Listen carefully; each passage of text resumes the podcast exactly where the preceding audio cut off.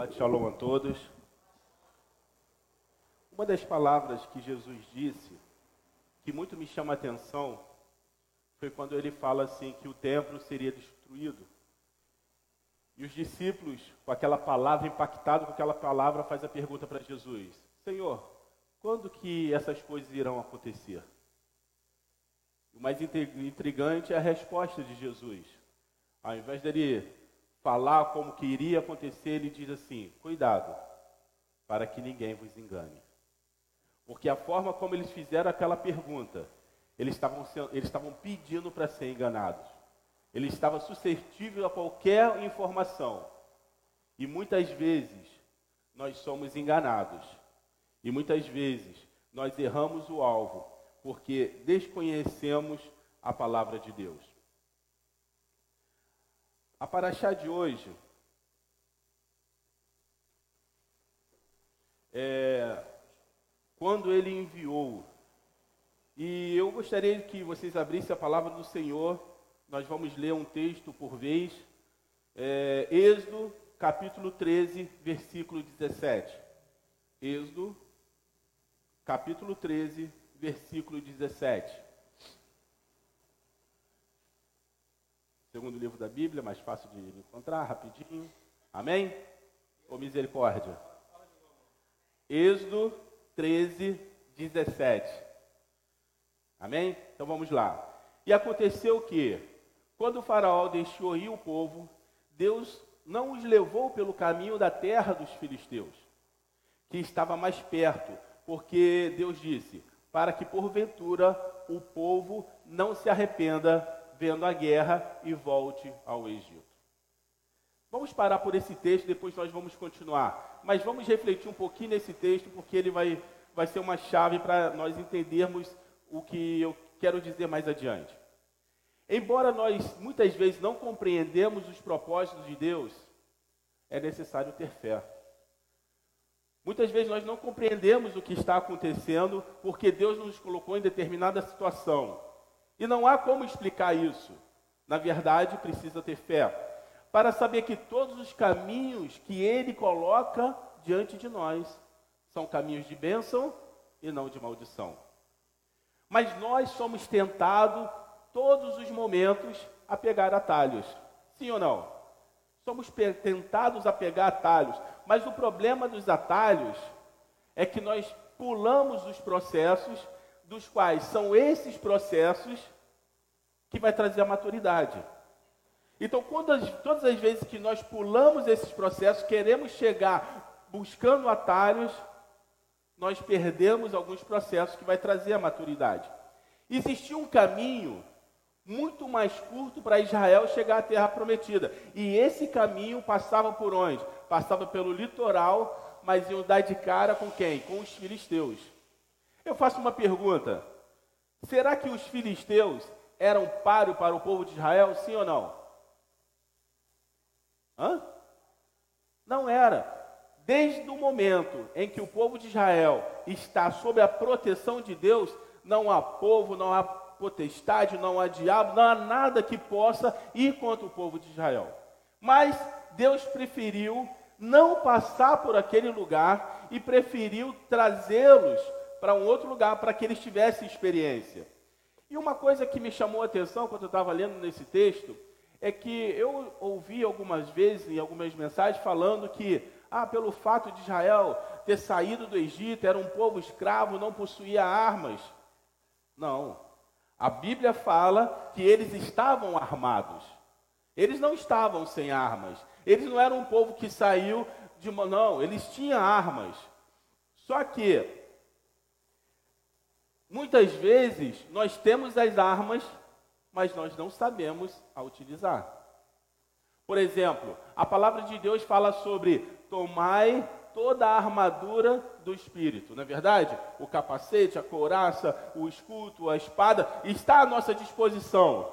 Mas mesmo estando à nossa disposição, não somos atingidos sim ou não? Muitas vezes na nossa mente, no nosso coração, mas por quê? Porque essa armadura não é eficaz? Não. É porque nós não temos maturidade suficiente para utilizar essa armadura. Então, quando não temos a maturidade suficiente, a arma que nós temos, ela torna ineficaz. Por isso que Deus queria ensinar, passar o povo por um processo, porque eles não iriam enfrentar apenas os filisteus. Existiam muitos outros povos em Canaã, das quais Israel deveria lutar, vencer e expulsar da terra. Então existe todo um processo. Preste atenção. Não pule os processos.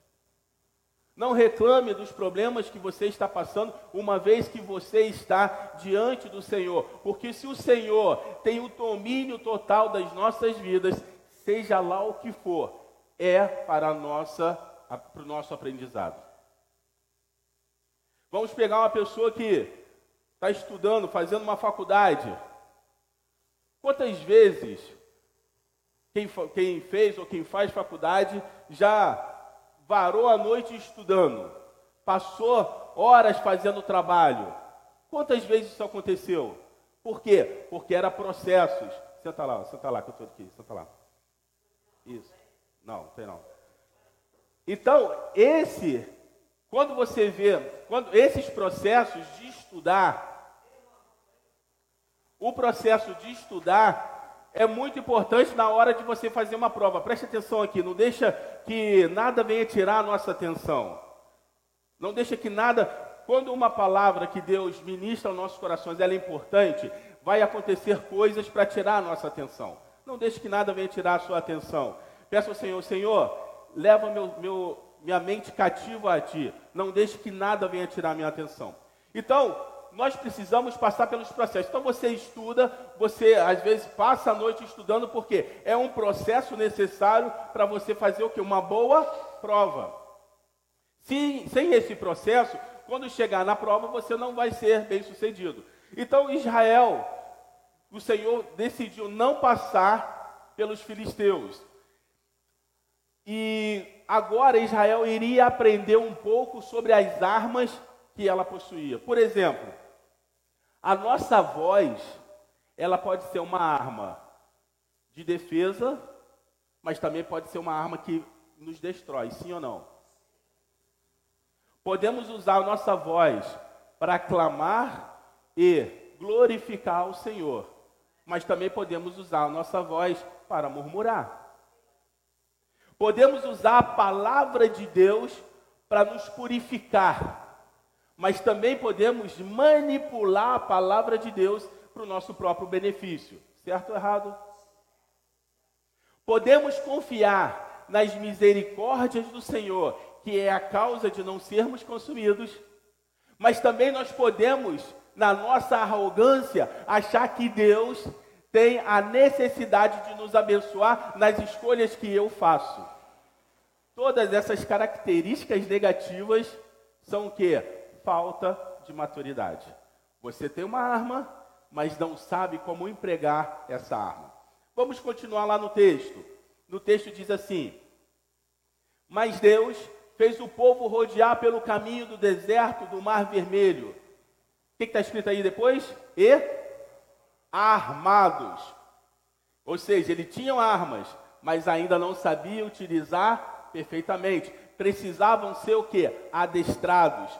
Precisavam ser ensinados. Os filhos de Israel subiram da terra do Egito. E Moisés levou consigo os ossos de José, porquanto havia este solenemente ajuramentado aos filhos de Israel, dizendo: Certamente Deus vos visitará. Fazei, pois, subir daqui os meus ossos convosco. Assim partiram de Sucote e acamparam-se em Etã, a entrada do deserto. Eu queria parar nesse texto aqui. Partiram de Sucote. No texto aqui em Êxodo, a gente não consegue entender direito, ele não faz uma, uma referência pormenorizada do que isso quer dizer. Mas quando a gente vai lá em Números 33, 5, e Números 33, 5 diz o seguinte: Partiram, pois, os filhos de Israel de Ramassés e acamparam-se em Sucote. Partiram de Ramassés e acamparam em Sucote. Ramsés não era apenas uma cidade, era a capital.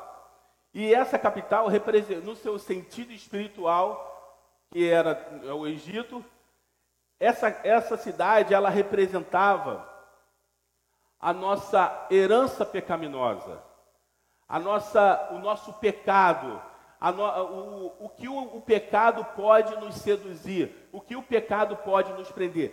Preste atenção no que eu vou falar agora. Israel estava saindo da terra de Israel, de, do Egito para ir para Canaã. Mas preste atenção, os filhos de Israel já estiveram em Canaã. Eles já tinham posse daquela terra, mas por causa de uma fome em Canaã, eles foram para onde? Para o Egito. Mas eles foram em qual condição para o Egito? Eles foram como peregrinos para o Egito. Mas quando chegaram no Egito, o faraó disse assim: Eu vou te dar a melhor terra. E vocês vão construir as suas casas ali. Vocês vão construir, desculpa. Vocês vão construir as suas casas ali. E o que, que a palavra de Deus diz? Que eles cresceram, se multiplicaram e se tornaram fortes na terra. O que, que eu entendo com isso? Que cada vez mais aquele povo que abandonou Canaã estava cada vez mais arraigado aonde? No Egito. É diferente das nossas vidas hoje? Diz para mim. Quantas vezes nós somos seduzidos pelas coisas do mundo que parece se apresentam de uma forma tão esplendorosa, de uma forma tão magnífica, e sem nós nos percebermos, nós vamos cada vez mais ficando presos nisso aí. Agora eu faço uma pergunta e eu quero que você pense: por que, que Deus permitiu que Israel fosse escravizado? Por quê? Pensem vocês, por que, que, Israel, por que Deus permitiu que Israel fosse escravizado? Para sacudir Israel e falar: aqui não é a sua terra.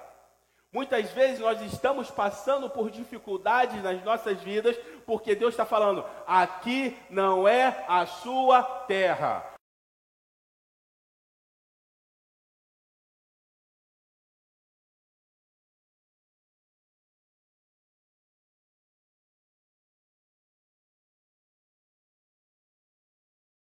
Wiesel, um sobrevivente do Holocausto. E ele, na época em que a Alemanha invadiu a Hungria e levou os judeus cativos, levou os judeus para o campo de concentração, ele ainda era um garoto. Mas mesmo sendo um garoto, ele sabia o que, que, estava acontecendo nos países ao redor, aonde os nazistas estavam levando os judeus Estavam matando os judeus e levando para campos de concentração. E ele chega para o pai dele e fala assim: Pai, vamos vender tudo que temos e vamos para a Palestina. O pai dele vira para ele e fala assim: A guerra vai acabar antes que os alemães. Muito obrigado. A guerra vai acabar antes que os alemães cheguem à Hungria. E além do mais, meu filho, eu construí toda a minha vida aqui. Eu já sou velho. Eu não tenho. Por que, que eu iria para a Palestina começar tudo de novo? Vamos esquecer esse assunto. Ele esqueceu esse assunto, mas os alemães não esqueceram. Alguns meses depois, os alemães entraram na Hungria. Ele, os pais dele, os irmãos foram todos para o campo de concentração. E todos morreram com exceção do rapaz que escreve o livro. O que, que eu aprendo com isso? Que muitas vezes nós estamos presos aonde o Senhor fala: sai, você, o seu tempo aqui acabou. Você precisa ir para outro lugar. Você precisa fazer isso. Você precisa renunciar às coisas que estão te prendendo. Está na hora de se libertar. Preste atenção. Nós somos todos os lados, atacado de todos os lados, a perder a nossa liberdade. A liberdade que custou um preço de sangue, a liberdade que custou o preço do Senhor Jesus na cruz. Se você olhar para a sociedade hoje, e você estudar um pouquinho a sociedade hoje, você vai estudar uma coisa que eles chamam de contrato social dos contratualistas, John Locke, esses caras todos. E uma das coisas do contrato social diz assim: para que o governo possa proteger a sua vida, você abre mão da sua liberdade. E nós abrimos mão da nossa liberdade, porque o que nós vivemos hoje, nós não temos liberdade, sim ou não? Principalmente agora, na era da internet, você não tem liberdade. Se você falar algo hoje contra o sistema que está vigorando na internet, você é deletado, você é bloqueado. Nós não temos liberdade. De todas as formas, o diabo tem tentado tirar a nossa liberdade. Muitas vezes a gente olha para o povo de Israel e pensa assim: ah, eles eram escravos.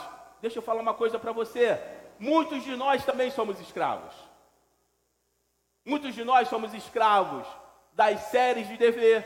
Muitos de nós somos escravos do celular. Muitos de nós somos escravos do nosso trabalho. Somos, somos escravos das nossas carências emocionais. Não é, não existe apenas uma forma de escravidão, existe N formas de escravidão. Quando nós falávamos aqui na Segunda Viva, era mais fácil identificar a escravidão quando se falava do, do cigarro, quando se falava da droga, quando se falava da bebida, mas essa não é a única escravidão que acontece. E o Senhor está falando para você nessa manhã: eu quero te libertar. Eu quero levar você a um lugar. Eu quero transformar a sua vida que você acha que hoje é uma vida ajustadinha. Eu quero te transformar num peregrino. Eu quero que você não tenha mais raízes nessa terra. E foi o que aconteceu com o povo de Israel. O povo de Israel estava numa cidade chamada Ramsés, como nós falamos. Mas a Bíblia diz que eles saíram de Ramsés e se dirigiram para uma próxima estação. Qual era a próxima estação? Sucote. Alguém sabe me dizer qual é a, o significado em hebraico da palavra Sucote? Vamos lá, quem dá mais? Tendas, tabernáculo, por assim dizer, peregrinar, não é verdade? Nós, quando a gente vê aqui na, na festa de Sucote, nós fazemos aqui a tenda, porque é um simbolismo de quê? de que nossa vida está completamente diante das mãos de Deus. Porque uma tenda ela é feita o? De folhas. E aquilo ali não protege de uma chuva. Mas quem protege nossas vidas é o Senhor. Mas presta atenção. Eles vão para Sucote. A palavra Sucote vai aparecer três vezes na Bíblia, em três lugares diferentes. Na primeira vai aparecer quando Jacó, ele saindo ali da sua terra, ele vai para um lugar e ele chega no lugar chamado Sucote, e ali ele arma a sua tenda e ali ele habita durante um tempo. Esse é o primeiro Sucote que aparece. O segundo Sucote é esse que nós lemos, e o terceiro Sucote vai aparecer na época de Gideão.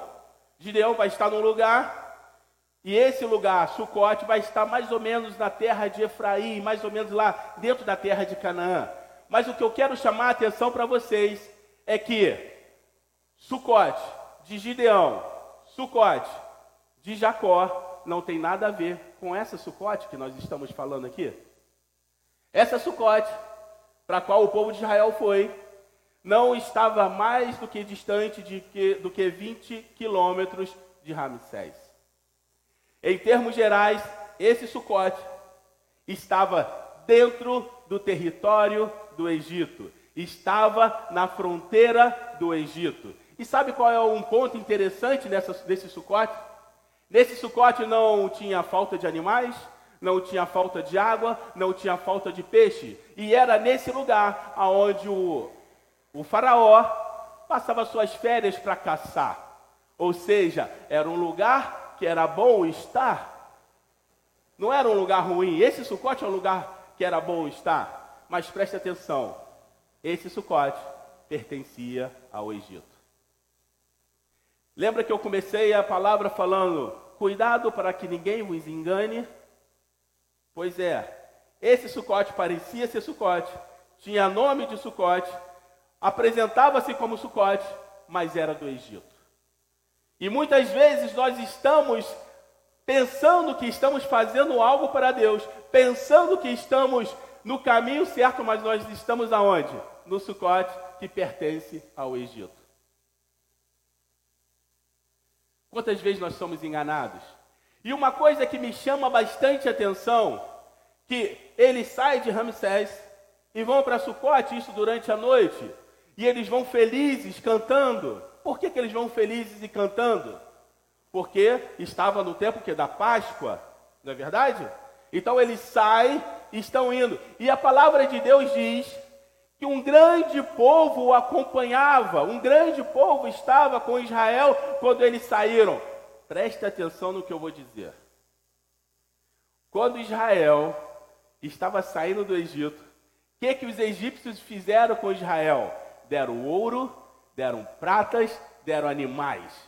Deram tudo para que eles fossem embora. E eu fico imaginando que quem do lado de fora estava vendo falou assim: Eu vou colar com esse povo, porque esse povo dá sorte. Esse povo estão recebendo as coisas de mão beijada, eu vou com eles. Esse, essa é a bênção que eu quero. Eu vou falar para você, esse pessoal que foi com Israel não fazia ideia da promessa de Deus, não fazia ideia do que eles iriam enfrentar, mas eles queriam a bênção que Israel estava mostrando. E muitas vezes nós estamos no mesmo caminho. Nós não queremos saber as promessas de Deus na nossa vida, nós queremos saber dos, do que Deus pode me dar agora, do que Ele pode acrescentar na minha conta bancária. E todo mundo foi feliz, sabe para onde? Para Sucote. E quando chega em Sucote, melhor ainda, porque agora nós estamos em Sucote e nós temos água, nós temos peixe, nós temos caça. Aqui é um lugar fantástico. Ainda bem que Deus não quis nos levar lá para os filisteus, para a gente enfrentar uma guerra. Sucote é tranquilo, Sucote é maravilhoso. Esse é o comodismo que muitos de nós estamos enfrentando. Nós estamos numa falsa sucote. Aonde quem, quem dá, quem, quem nos alimenta é a terra, não é o Senhor. Aonde o alimento vem da uma terra e não pelas mãos de Deus. Porque quando você vai para o deserto, não tem água, mas o Senhor não deixa você morrer de sede. Não tem comida, mas Ele não deixa você morrer de fome. Não tem armarinho para você comprar suas roupas, mas ele não deixa suas roupas apodrecerem. Não tem lugar para você comprar um sapato, mas ele não deixa os seus sapatos se desgastarem. São ações sobrenaturais. Ao invés de nós procurar as ações sobrenaturais de Deus, nós queremos estar numa falsa sucote. E se você for observar com cuidado. Até esse exato momento, ninguém está reclamando. Alguém viu alguém reclamar até agora? Ninguém reclamou. Está tudo tranquilo. Mas Deus fala assim: não, sai daí. Vai para a entrada do deserto. E ele sai de Sucote e vai para a entrada do deserto. Quando eles chegam na entrada do deserto, o que, que tem na frente deles? O mar vermelho. E agora, quando eles olham para trás, o que, que tem atrás deles? O exército de Faraó. Agora você vai escutar a primeira reclamação. E qual é a reclamação? Isso aqui é interessante porque, deixa eu ver se eu anotei aqui. Ah, olha só. Presta atenção nesse, nesse texto, em Êxodo que, a gente tava, que nós estamos lendo. E fala assim: E aproximando o Faraó, os filhos de Israel levantaram seus olhos, e eis que os egípcios vinham atrás deles, e temeram muito. Então os filhos de Israel clamaram ao Senhor. Presta atenção. Os filhos de Israel viram que o povo de Faraó estava vindo, eles clamaram a quem? A quem que eles clamaram? Ao Senhor. No entanto, um outro povo faz o seguinte: e disseram a Moisés: não haveria sepulcro no Egito, aqui você vê dois povos distintos. Um povo que vai clamar ao Senhor para que tenha misericórdia, e um povo que agora vai começar a reclamar: por que, que você nos tirou do Egito? Mas eu não tirei você, você que veio. Foi você que tomou a decisão de vir junto com o povo? Eu não te chamei para vir. Você viu que o povo estava recebendo os presentes, recebendo o gado e você veio junto. Você nunca soube qual é o chamado de Deus para a sua vida. Você só foi pelo oba-oba. Seguir numa obra por emoção é diferente de seguir numa obra por revelação. Quando você vai por emoção, da mesma emoção que você vai, você pode se frustrar. Mas quando você vai pela revelação de Deus, nada nesse mundo pode te frustrar. Porque apóstolo Paulo diz o seguinte: o que pode me separar do amor de Cristo? A aflição, as surras, a fome, o naufrágio, o alto, o baixo. O que, que pode me separar do amor de Cristo? Nada pode me separar do amor de Cristo. Mas isso é um pensamento de quem sabe qual é o seu lugar no reino de Deus. A pergunta que eu faço hoje: nós sabemos qual é o nosso lugar no reino de, de Deus? Ou será que você está numa igreja apenas para agradar o pastor? Ou você está fazendo algo apenas para o seu próprio, para sua, para sua própria ambição? Esse povo que foi junto com Israel não fazia a mínima noção do que estava acontecendo, só sabia que tinha bênção. Enquanto tem bênção, eu estou junto. Eu saio do Egito, eu sigo esse povo. Se eles vão para cá de Barneia, se eles vão para Sucote, não importa, eu estou seguindo. Mas quando o Senhor começa a apertar, aí começa a reclamação. E disseram a Moisés: Não havia sepulcro no Egito para nos tirar de lá, para que morramos nesse deserto? Por que nos fizeste isso, fazendo-nos sair do Egito? Ninguém chamou esse povo para ir? Os filhos de Israel não. Os filhos de Israel oraram a Deus. Quando nós nos, estamos numa situação da qual nós parece para nós que estamos sem saída, qual é o nosso primeiro impulso? Reclamar ou clamar ao Senhor? Eu diria que talvez 90% reclamar. Certo ou errado? 90% reclamar. Mas deixa eu falar uma coisa para você. Se você diz que a sua vida está nas mãos de Deus, e quando você passa uma determinada situação da qual você não entende, e você questiona Deus, sabe qual é a mensagem que você está mandando para Deus? A mensagem é: Senhor, será que o Senhor sabe exatamente o que o Senhor está fazendo? Porque aos meus olhos a coisa está sem solução. Na minha frente eu vejo o mar. Atrás de mim eu vejo o povo de Faraó. Se eu ficar aqui, nós seremos derrotados. Se nós tentarmos atravessar, nós morreremos afogados.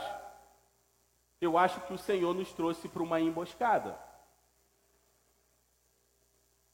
Quantos de nós não temos a maturidade de esperar em Deus as respostas para saber por que, que nós estamos passando por cada situação.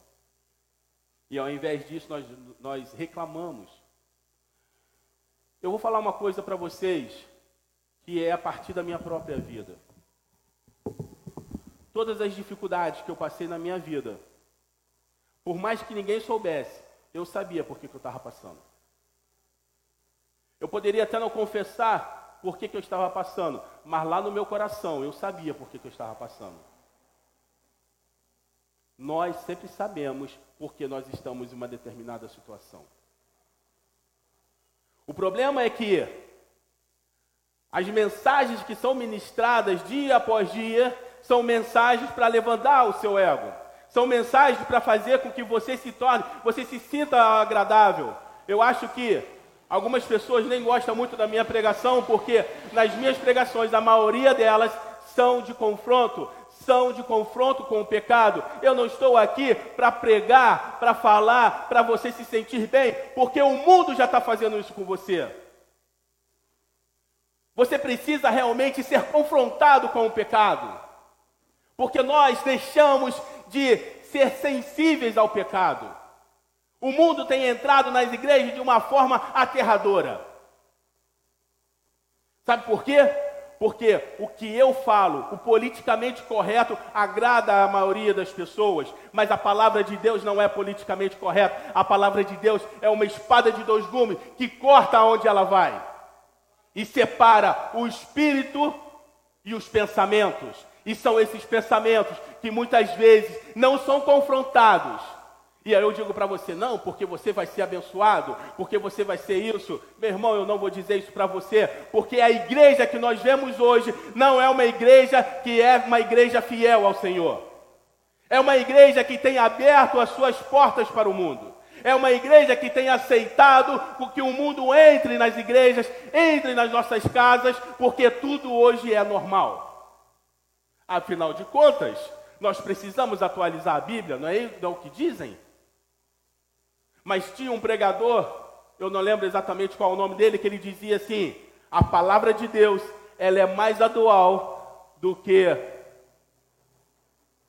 Nova York Post, acho que é isso que ele falou. Do que o jornal que sai todo dia.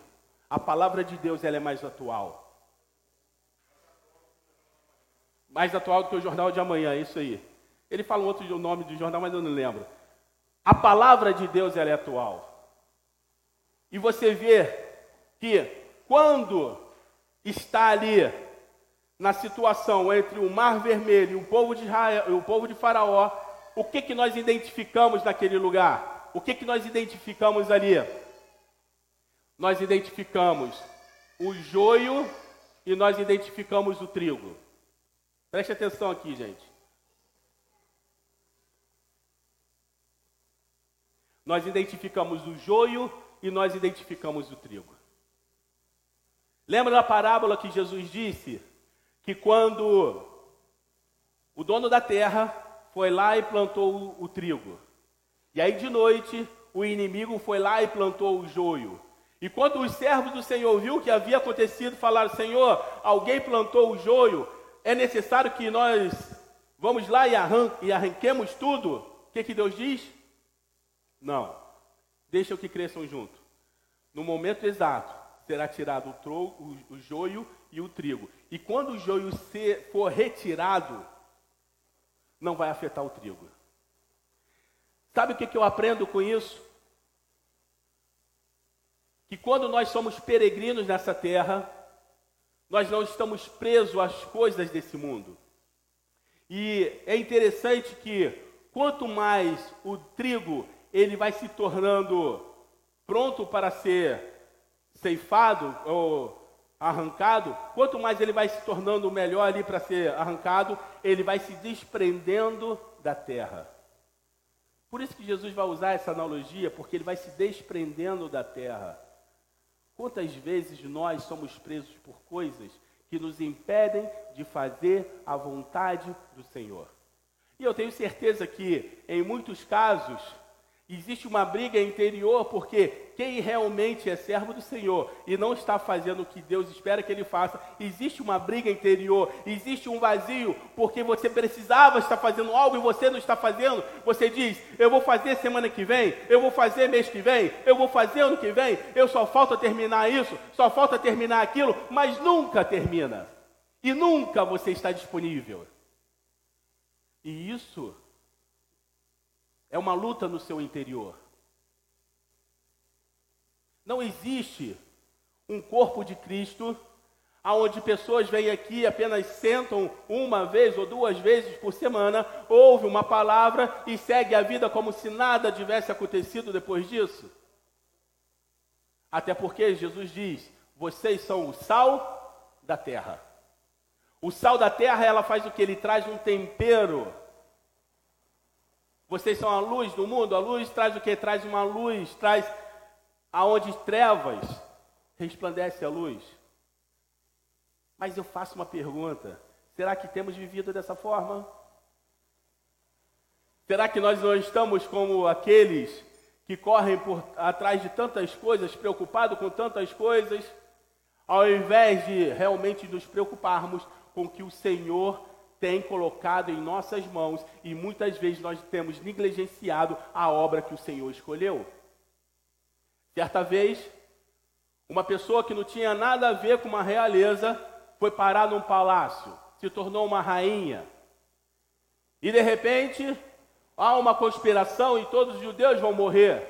O tio dessa, dessa princesa, dessa rainha, chega até ela e fala: Olha, os judeus estão condenados. Você precisa falar com o rei para que haja uma escapatória para o povo de Israel. E o que, que ela diz para Mardoqueu?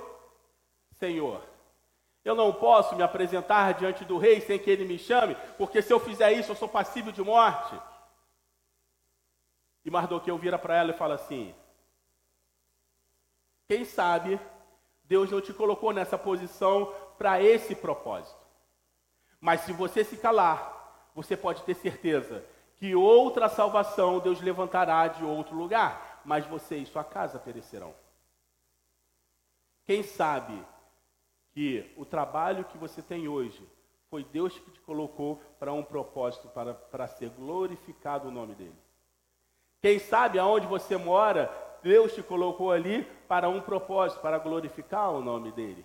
Quem sabe a escola que você estuda, Deus te colocou ali para que o nome dele fosse glorificado. Mas se você se calar, o nome dele ainda assim será glorificado de uma outra forma. Mas você vai ter perdido a oportunidade de ter feito a diferença. Porque a obra do Senhor, ela não pode parar. Precisamos nos despertar. Precisamos acordar. Precisamos nos libertar das prisões visíveis e invisíveis que nos impedem de fazer o que o Senhor colocou na nossa mão. Eu tenho certeza que todos que estão aqui, sem exceção, sabem que vocês são pessoas preciosas ao Senhor. E sendo pessoas preciosas ao Senhor, vocês são pessoas únicas que podem fazer trabalhos únicos que o Senhor colocou nas suas mãos.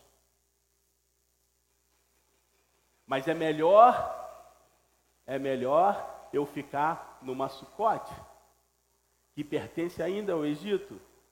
Lá eu tenho água, lá eu tenho peixe, lá eu tenho animais, e lá eu tenho conforto, e deixa eu ficar nesse conforto. Mas um dia você será tirado de lá. E quando você for tirado de lá, qual vai ser sua postura? Reclamar ou clamar ao Senhor misericórdia? Precisamos parar.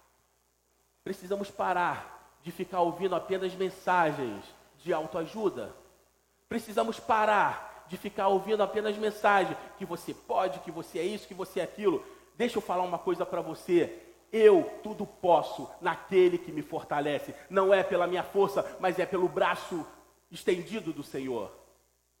E diante desse braço, não há nenhuma aflição na minha alma que possa se sustentar diante da glória do meu Deus. Porque diante da glória dele, tudo se desfaz. Porque ele morreu na cruz para levar sobre ele todas as minhas angústias, todas as minhas dores, todas as minhas carências, todas as minhas cicatrizes ou as minhas feridas, seja lá o que for, ele não morreu à toa. E ele morreu para que você e eu possamos ser livres. E você, muitas vezes, nós temos trocado a nossa liberdade por muito pouco. Por muito pouco. Foi um preço de sangue, meu irmão. O Senhor nessa noite, nessa manhã, ou nessa noite, quem estiver ouvindo à noite, está falando ao seu coração, ouça o que ele está falando. Eu te escolhi para fazer uma obra. O diabo, ele não, ele não espera, ele não para. O mal, todos os dias, traga pessoas. Ele espera que eu e você façamos a obra que ele nos comissionou. E que nós possamos negar a nós mesmos e tomar a nossa cruz. Deixa eu falar uma coisa para vocês. Eu posso dizer aqui porque tem dois pastores, tirando o, o rabino que já está em Israel, mas aqui hoje tem dois pastores que abriram mão das suas vidas profissionais. Dois pastores que abriram mão das suas vidas profissionais, porque o diabo colocou uma coisa na cabeça das pessoas. E essa coisa é a seguinte: as pessoas que não dão certo no mundo vão ser pastor para conseguir ganhar dinheiro. Não é verdade?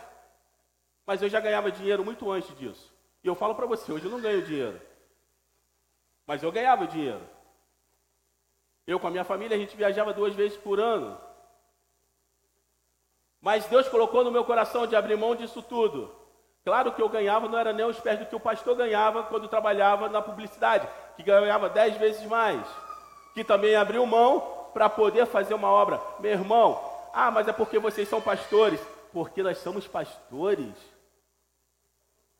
Ah, então, de repente, quando a gente for para a vida eterna, eu vou ser o quê? Um capitão, um tenente, talvez? Um major?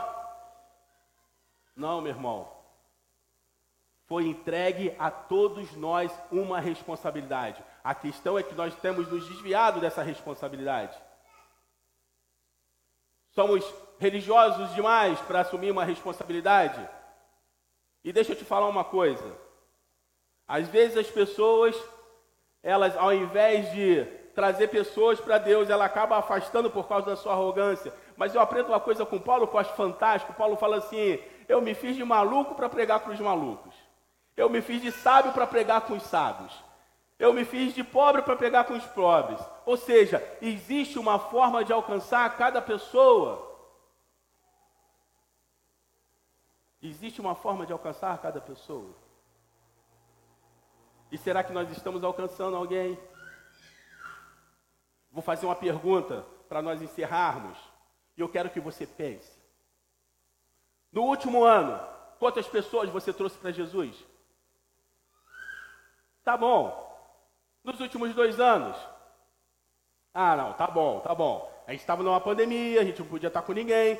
Nos últimos cinco anos, então, antes da pandemia, quantas pessoas nós trouxemos para Jesus?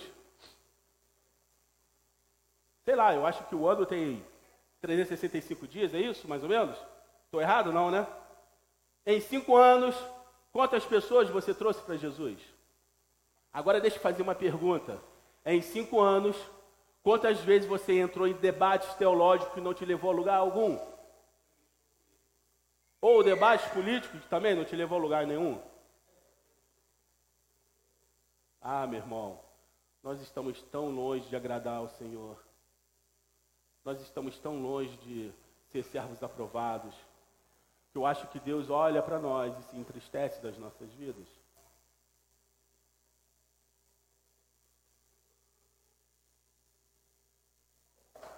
Eu queria que vocês pensassem nisso nessa manhã. Me desculpe se não é uma palavra triunfalista. Nós só vamos triunfar quando nós, nós assumirmos as nossas responsabilidades diante do Senhor. Aí seremos vitoriosos. E não precisa de um pregador aqui para te, fazer você sentir vitorioso. O próprio Senhor vai te dar esse sentimento. Pense nisso nessa manhã. Que povo nós somos? O joio ou o trigo? Muitas vezes nós falamos assim: ah, fulano de tal é o joio. Mas deixa eu falar uma coisa para você: às vezes o joio sou eu. Às vezes eu sou o joio. Às vezes eu que estou contaminando. Precisamos parar e pensar o que nós estamos fazendo com a vida que Ele nos deu. Pense nisso, meus irmãos. Pense nisso, porque o Senhor espera muito mais de mim e muito mais de você do que eu e você temos dado até esse momento. E eu posso dizer que até aqui o Senhor nos abençoou. Todos nós temos uma casa, temos uma família, não falta comida, somos abençoados. Mas o que nós estamos fazendo para tudo isso? Que o Senhor possa nos abençoar. E que essa palavra possa ser um confronto na vida de cada um, a começar na minha própria vida. Porque é melhor ser confrontado agora do que naquele grande dia falar Senhor e ele te olhar e falar assim: e aí? E você se calar porque você não tem o que oferecer ou apresentar. Preste atenção nisso, meu irmão. Nós não viemos para cá apenas para ficar sentado é, louvando e ouvindo uma palavra. Nós viemos para cá para nos alimentar, para poder alcançar as pessoas lá fora. Porque elas estão precisando, elas estão morrendo todos os dias E nós precisamos ser a palavra que vai trazer vida para essas pessoas. Amém? Que o Senhor possa nos abençoar. Queria chamar o pastor Luide.